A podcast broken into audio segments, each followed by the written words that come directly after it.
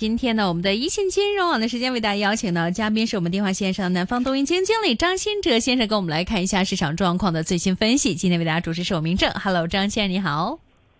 嗨，明正你好，大家好。Hello，呃，近期我们看到大家其实对于现在目前港股的状态啊，也就是认为在一个窄幅区间里面去波动，呃，而且现在呢，很多人都预计在接下来时间可能会看到港股的一个底部，呃，主要也是外围经济方面一些的不稳定因素好像逐一消失了。其实张先生，你们会从呃什么样的一个角度去看现在目前港股所面对的一些的风险呢？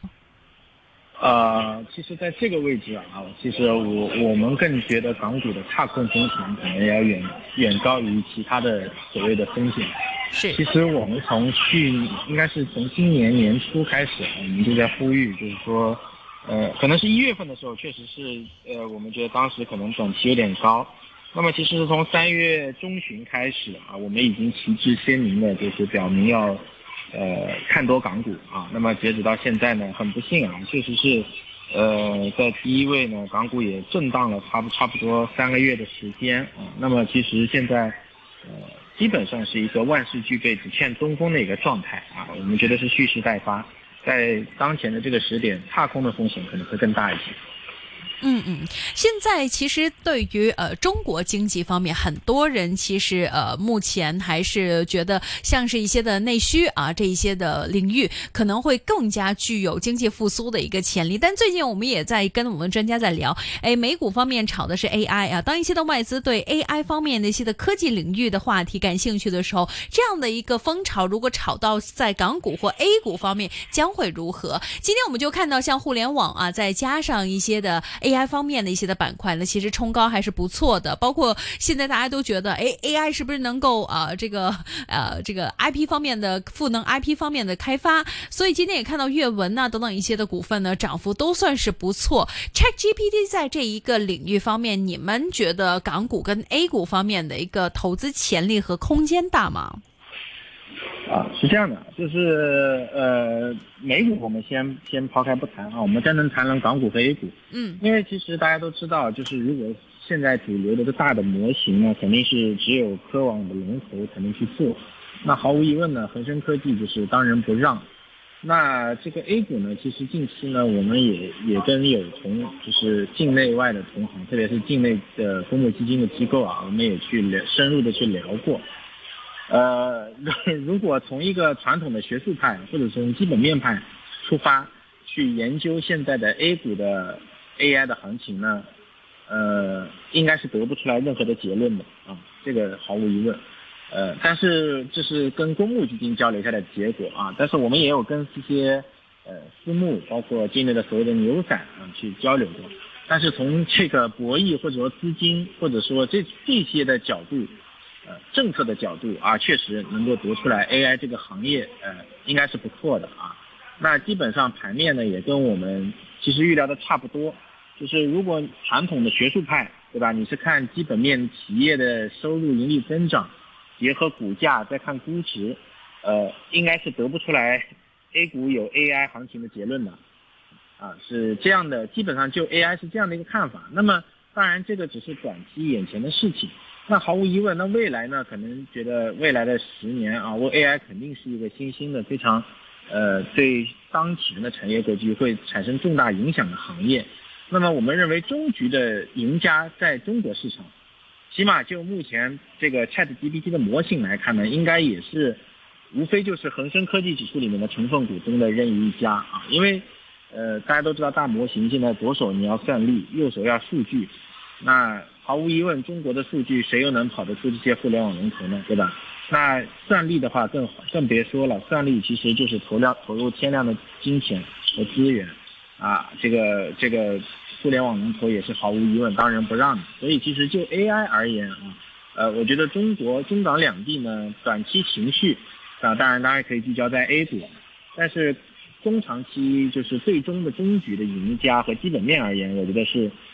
港股会跑赢的偏多，就是这样的一个情况。嗯，港港股跑赢的机会偏多之下，你们会认为现在目前港股的资金，呃，以及相关的一些资金来源会更加偏向于呃一些的 A 股方面，或者说内地的一些的南下资金呢，还是呃外围资金方面？我们知道外围资金其实流走一段时间了，现在目前港股有没有这样的一个呃吸引力，可以令到外围资金回流啊？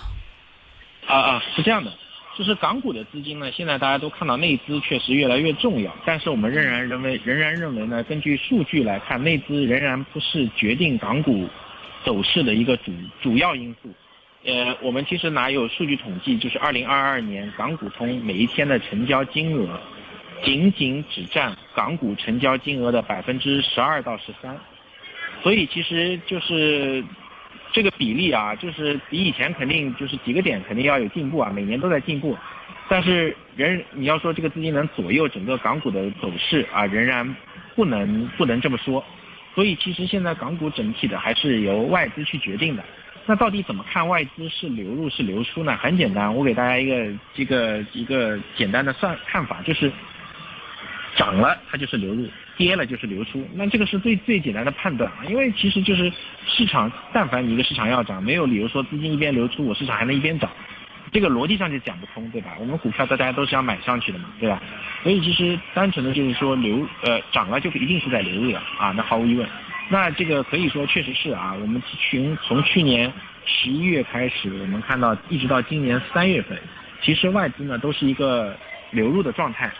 但是到四五月份开始啊，确实是有流出的。那么呃，截止到六月中旬，或者说截止到目前啊，就是说可能六月份的话，我们大家也都知道，看到现在市场其实呃最近可能一两个礼拜走的还算可以的啊，确实是应该是有资金又在重新流入了。但是最终的数据呢，呃，其实我我这边还没有，可能要月底以后才会有券商去统计啊。但我我个人推测，六月份又开始恢复了净流入的态势了啊。嗯，OK，呃，另外呢，其实也有一些的听众朋友们想请教一下，你们其实怎么看？呃，现在呃港股方面啊，对于这个估值以及未来赛道方面的主要看法。刚刚虽然说了一些的部分的领域，但是看到最近呃有不少的一些的 IPO 方面啊，提高提交了一些的申请，这些的报道出来，但实际上港股似乎没有这样的一个吸引力啊，或者说也没有这样的一个动力能够抬高这一些的 IPO。你们会怎么看下半年方面在这一？一个领域，呃，港股的一个能力啊，啊，是这样的，融资能力确实是啊，这个就是企业来融资，那肯定要看你当前的市场情况。以港股目前的二级市场的走势啊，现在就一万九，其实涨了几这么多天，也就一万九千点，一万九千点，其实你要说，其实就是恒指十几年前的水平，那肯定你让企业来上市融资，呃，坦白说。可能大部分的境内的 A 股，就是中国的上市企这个这个企业来融资，可能连连 Pre IPO 欧轮都的价值都融不到啊。那所以其实呃不会的，所以其实还是得先把呃就是市场炒热，把点位炒高，把估值炒上去啊，你才能再说融资。那么就是我们说的就是港股呢，其实。呃，恒指啊，比方说以今年以六月初为例啊，那其实因为我们这边有统计的数据呢，其实到六月初，就是上周六月一号的时候呢，我们看到呢，就是恒科可能是三千六百点的时候，啊，当时我们大概看了一下恒科的估值啊，是远比去年十月底两千七百点的恒科的估值市盈率水平还要低的，所以就可以证明呢，就是。企业的盈利其实一直在改善，但是呢，就是市场确实像，呃，投资人关注的那样，信心不足导致资金没有流入，所以其实，呃，就是盈利从今年半年跟去年十月比已经改善了非常多，虽然点位啊也从两千七到三千六，但两千七到三千六的百分之三十的点位涨幅是远不及底层企业盈利的涨幅的。啊，所以其实我们整体来说的话，就是当前的估值，你说指望大量的企业来上市，港股融资能力改善很难啊，起码我觉得再涨个百分之三五十吧。好的，嗯呃嗯，我们看一下具体行业吧。最近呃，我们在关注很多有关于半导体方面的一个消息，也有不少一些的专家觉得，哎，现在目前半导体在中国的一个发展，未来的一个蓬勃啊，是板上钉钉的，而且现在半导体方面具有比较大的一个增长潜力。而在今天，我们就看到呢，不少一些的半导体方面的一些的产业链啊，上升的还算是不错。也有一些的声音说呢，国产的一些 SaaS 呃有望迎来黄金需求周期，而且这一些的概念股走强，都可以为整体行业带来一个比较大的一个信心力度。你们其实怎么样来看现在半导体？现在美国对于呃中国半导体方面的一些的呃，无论是扩免期限还是一些的政策管控，还会有以往这么大的压力吗？呃，压力肯定是在的。美国这个把中国半导体产业链往高端走的这个路封死是毫无疑问的啊，大家不要抱有任何的侥幸。但是在一些传统的过去的低端的成熟制程，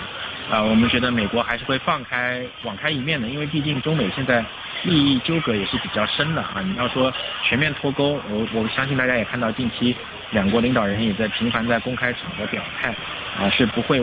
并不寻求真正的脱钩啊。所以其实我们觉得中国的呃可能会更加聚焦于呃在大陆啊自己去做一些内地，所以其实我们并就是坦白说，从我们的角度来说，因为中国的半导体战略其实是收缩的，是聚焦于大陆的，所以其实是并没有太多的海外扩张的融资需求，所以我们觉得可能呃 A 股可以炒，也会有上市，但是港股呢，就是你要说它来海外上市，嗯呃嗯嗯，觉得总有点奇怪。然后半导体最近这一波强势呢，呃，可以说一开始是确实是借了 AI 的风啊，就是 AI 相关的一些存储芯片啊、算力芯片啊啊，确实是有。但是近期呢，它其实不是啊，就是因为呃大家都知道现在有小作文行情，近期的半导体行情呢，坦白说是因为呃可能是关于华为 5G 手机啊。有一个小作文的行情，啊，市场有传言在酝酿，啊，这个这个是近期就 A 股半导体行情的根源吧。嗯，OK，呃，另外时间呢，也想请教一下您关于这个电子方面啊，最近我们看到苹果概念股方面今天涨幅算不错啊，像高伟啊、比亚迪电子啊、瑞声科技方面呢，涨幅都算是挺好的。现在公司市值方面呢，像呃苹果啊也是有所上涨。那么现在这样的一个呃拉动性的一个行业链，您个人会怎么看未来的一个走势？呃，因为今年其实是苹果，它毫无疑问啊，它现在已经是消费电子中的类似于一个怎么说，像大家心目中的王者啊。因为大家苹果也刚刚公布它的这个 M2 的这个头盔啊，就是呃从我们的角度来说，M2 头盔一定是大卖，产能产能一开始跟不上，呃就是基就是一定是要有很长的等待时间的，这是毫无疑问的。那这个。呃，还是那句话，消费电子近期的行情呢，可能并不一定是因为苹果，当然苹果有一部分，那主要的因素呢，还是确实是我们自己的五 G 手机啊，这个华为的五 G 产业链，呃，可能是跟这个关系会更大，去炒作啊。嗯，OK，呃，另外今天这个油价方面啊，也是一个重中之重啊。看到这个油价隔夜也是重挫，呃，今天港股三桶油方面的一个下跌都超过百分之二左右。始终现在目前不少一些的大行对于呃油价的一个目标啊，有一些受到消息性的一个影响。您自己个人其实怎么看这些的能源价格方面？油价现在目前是不是已经处于了一个呃相对而言较为低，或者说较较为风险性高的一个位置呢？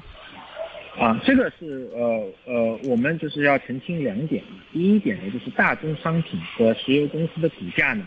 从短期来看可能有相关性，但是呢，从中长期来看呢，没有必然的联系啊。就是说，比方说这个呃，可能油价大跌啊，它确实会跌，但是油价涨它不一定会涨啊。股价首先它没有相关性啊，这个首先要大家去澄清。如果就是你要去跟着油价去炒这个公司、炒股票，呃，可能会得不偿失，这是第一点。第二点就是单纯的就油价而言，就是这个大宗商品而言呢，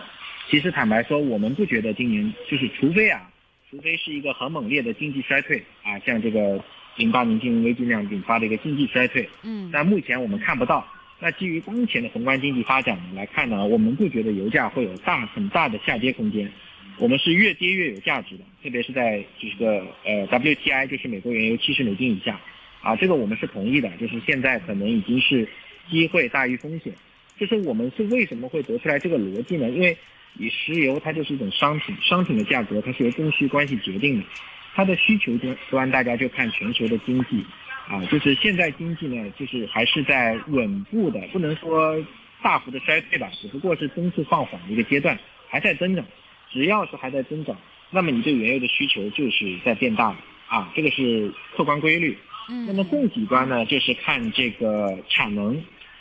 坦白说，自一六年页岩油革命和石油危机以后，嗯，全球的石油公司在挣钱以后，它的 capex 都不提了。一方面也确实是在过去的石油周期他们吃了大亏，第二方面呢，是因为现在比较讲究这个 ESG 环保啊，所以我们看到那些大的石油公司在。在前几轮石油周期里面，油价比方说六七十美金、七八十美金的时候，他们就会增加产能、增加 capex。那现在呢，大家可以看，就是为什么巴菲特前段时间也狂买石油，就是现在石油公司更加注重股东回馈，特别是美国啊等等啊，像就包括中国的石油，大家都知道，现在就是要么就是回购股票，要么就是分红啊，就是我挣了点钱，我全把它分掉回馈股东了啊，我再也不增加产能了。那所以其实。整个的产能扩张其实是受限的，所以在供给上不来的情况，需求还在增长的情况下，你指望，呃，油价出现崩盘式的大跌，其实我们是看不到的啊。嗯。所以其实我们觉得油价在这里应该是有支撑的，嗯。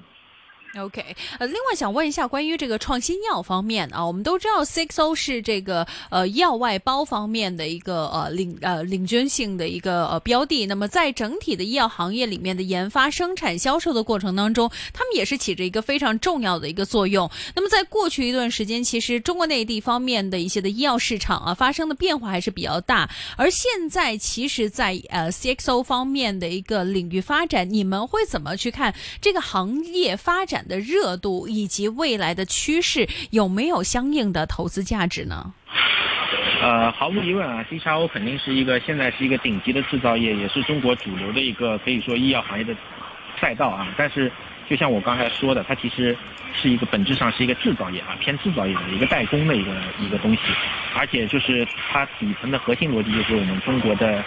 嗯，这个叫人口红利或者说所谓工程师红利。啊，再说的再直白一点，就是我们便宜啊，我们确实便宜。同样的一些生产或者代工，你跑到西方去啊，你请的这个科学家，其实你不他他需要的那些只是做实验的人，他并不需要非常顶尖顶尖的科学家啊，本质上就是这样。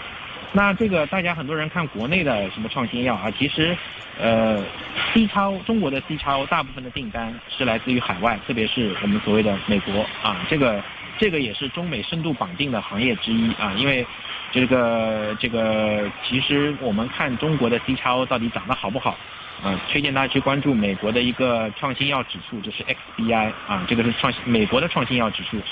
那这个它是一个等权重的两百只美国个股的，那么它代表着个什么呢？就是呃，基本上这个指数好，我们的 C 超就不会差，因为这些创新要有新的研究方向了。就会委托我们中国的这些 C 超企业去代为研究，或者是代为生产、代为研发，是这样的。所以它整个是一个产业链的逻辑。那么 SBI 呢，可能过去走的确实不是特别好，因为确实现在高利率环境啊，那个，但是呢，它本土的大型药企会进行收购，就是产业资本会对其进行支撑，这也是我们近期 C 超走强的一个逻辑。嗯，好的。那么今天的时间差不多了，非常谢谢我们电话线上的张新哲先生的专业分享。呃，那么刚提到个别股份，您个人持有吗？没有，谢谢。好的，谢谢您的分享。那我们下次节目时间再见，拜拜，张先生，拜拜，拜拜。好的，今天一线金融网时间就差不多了，非常谢谢我们的听众朋友们的关注啊。那么明天下午四点时段呢，我们将会给大家继续带来我们的一线金融网。明天星期三将会有我们的专题节目，一起来看一下地产方面的最新进展。而与此同时呢，明天也会邀请到我们的股票分析员呢，跟大家来看一下市场方面的最新走动。那么欢迎各位听众朋友们可以继续关注我们的 AM 二一香港电台普通话台，同时呢，可以在我们的 Facebook 专业搜索一一三 O N E L T H K 三号专业四号帖子，为我们的专家朋友们留下你们的问题明天见。